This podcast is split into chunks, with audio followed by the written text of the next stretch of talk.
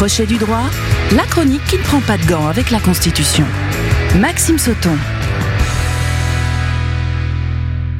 Bonjour Maxime, on se retrouve pour un nouveau Crochet du droit. Bonjour Roman et bonjour à toutes et à tous. L'actualité politique et constitutionnelle nous permet d'éclairer cette semaine un moyen peu connu du grand public et moins commenté que la célèbre motion de censure, la motion de rejet préalable.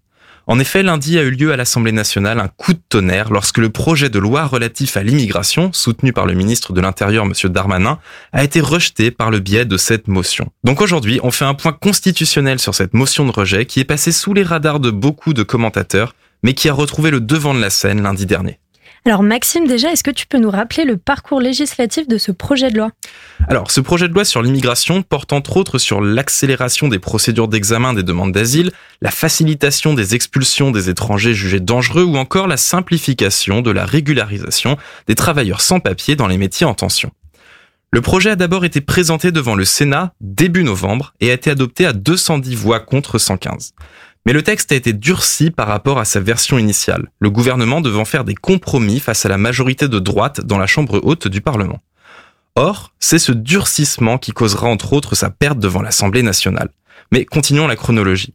La navette législative s'est poursuivie et le texte est arrivé en commission des lois de l'Assemblée nationale le 2 décembre. Or, pour être adopté en commission, le gouvernement a dû accepter de revenir sur les mesures les plus dures décidées par la droite au Sénat, afin de satisfaire la gauche du groupe Renaissance notamment, mais sans non plus braquer la droite à l'Assemblée nationale. Le risque étant que ni l'extrême droite, ni la droite, ni la gauche, ni l'extrême gauche ne soient satisfaits de ce texte fait de compromis. Toujours est-il que le texte a été adopté sur une coalition fragile et devait donc arriver dans l'hémicycle pour l'ouverture de son examen en séance publique à l'Assemblée nationale le 11 décembre. Le gouvernement et la majorité se préparaient déjà à devoir débattre et défendre le projet, et près de 2600 amendements avaient d'ailleurs été déposés, la bataille législative allait s'engager à l'Assemblée nationale. Or, avant même d'entrer dans les débats, un point de règlement de l'Assemblée trop souvent oublié car non suivi des faits est intervenu sur demande du groupe écologiste. Une motion de rejet préalable a été déposée. Et donc, c'est quoi concrètement une motion de rejet préalable?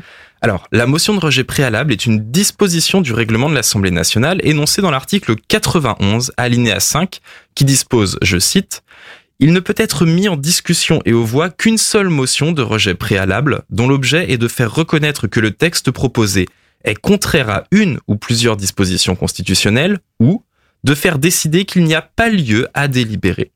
L'adoption de la motion de rejet préalable entraîne le rejet du texte à l'encontre duquel elle a été soulevée. Pour résumer, la motion de rejet préalable permet de rejeter sans débat un texte proposé à l'examen. Et pour être tout à fait complet, il faut savoir que le Sénat dispose d'un même mécanisme, la question préalable. Et donc c'est ce qui s'est passé lundi, la motion de rejet préalable a été adoptée. Exactement. Avant même l'examen en séance publique, plusieurs motions de rejet préalable avaient été déposées. Le règlement prévoit un tirage au sort car une seule peut être mise au vote, c'est celle du groupe écologiste qui a été retenue. Et lors du vote, la motion est passée de justesse, mais elle est passée. Elle a été adoptée avec 270 voix pour et 265 contre. Or, si la motion de rejet préalable n'est pas rare, le fait qu'elle aboutisse l'est bien plus. À l'Assemblée nationale, il faut remonter à 1998 pour trouver un précédent de motion de rejet adopté sur un texte émanant de la majorité, en l'occurrence une proposition de loi instaurant le Pax. C'est donc tout de même un événement politique que cette motion de rejet préalable ait été adoptée par les députés. Comme le gouvernement est en majorité relative, il était mathématiquement possible que les groupes d'opposition, de l'extrême gauche à l'extrême droite, se mettent d'accord pour voter ensemble cette motion de rejet. Mais ce n'était pas sûr, car pour les 20 utilisations de motions de censure provoquées par l'article 49 alinéa 3 de la Constitution, par exemple, aucun vote n'est allé au bout faute de majorité d'accord entre les partis d'opposition. Et que peut faire le gouvernement maintenant?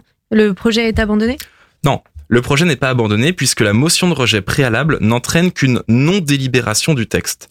Le gouvernement dispose encore de plusieurs moyens, mais son champ d'action s'est réduit.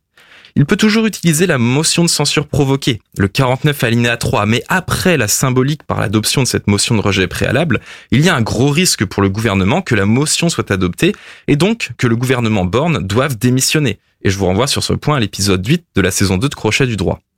De plus, il plane un doute sur une utilisation possible de l'article 49 alinéa 3, car le RN a saisi le Conseil constitutionnel qui rendra sa décision d'ici le 16 décembre, afin de trancher si le gouvernement peut utiliser cette procédure une nouvelle fois hors budget. Il y a un nombre limité de procédures possibles selon l'objet visé, et si la session est ordinaire ou extraordinaire. Mais je vous renvoie sur ce point à l'épisode 9 de la saison 3, cette fois de Crochet du droit. L'exécutif a pour l'instant choisi une autre option qui s'offrait à lui, le recours à la commission mixte paritaire, c'est-à-dire une commission composée de sept députés et de sept sénateurs qui doivent se mettre d'accord pour proposer un texte qui sera ensuite soumis aux assemblées. Mais je vous parlerai de cela la semaine prochaine car ce n'est pas terminé et il y aura peut-être de nouveaux rebondissements. Alors pour conclure, il est intéressant de voir qu'un point de règlement relativement oublié car généralement sans effet reprend toute sa place ici s'il est suivi d'effet. Or, une question intéressante se pose si l'on se replace dans la perspective de la séparation des pouvoirs. La démocratie, c'est l'art de faire avancer les choses par les compromis. Utiliser une motion de rejet préalable est tout à fait constitutionnel, cela ne fait aucun doute.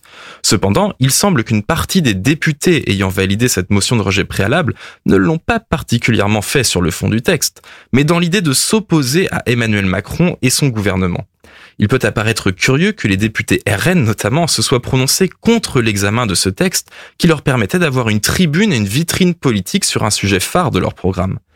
Mais tous ces partis n'ont retenu que ce qui ne leur plaisait pas pour justifier le non-examen de ce texte et ne pas permettre les débats. Le coût politique est fort, mais l'intérêt juridique est très faible. Et c'est d'autant plus intéressant lorsque l'on fait le parallèle avec un gouvernement qui utilise 20 fois la motion de censure provoquée pour faire passer des textes budgétaires c'est constitutionnel, mais la question démocratique se pose, puisque la critique faite par l'opposition, eh bien, c'est paradoxalement le manque de débat. Par conséquent, mais je l'ai déjà dit, il y a un réel manque de débat démocratique au sein du Parlement et plus particulièrement de l'Assemblée nationale sous cette législature. La démocratie fonctionne mal, avec des partis politiques qui sont incapables de travailler intelligemment, de débattre correctement, de faire des compromis sensés. Bref, ils ne sont pas vraiment à la hauteur de ce que l'on attend d'eux, chacun renvoyant la faute sur les autres évidemment. Il serait peut-être temps que tous les partis, majorité comme opposition, rehaussent le niveau. Et sur ce, je vous souhaite une très bonne semaine. Merci Maxime. À la semaine prochaine. Crochet du droit à podcaster et à réécouter sur myson et le.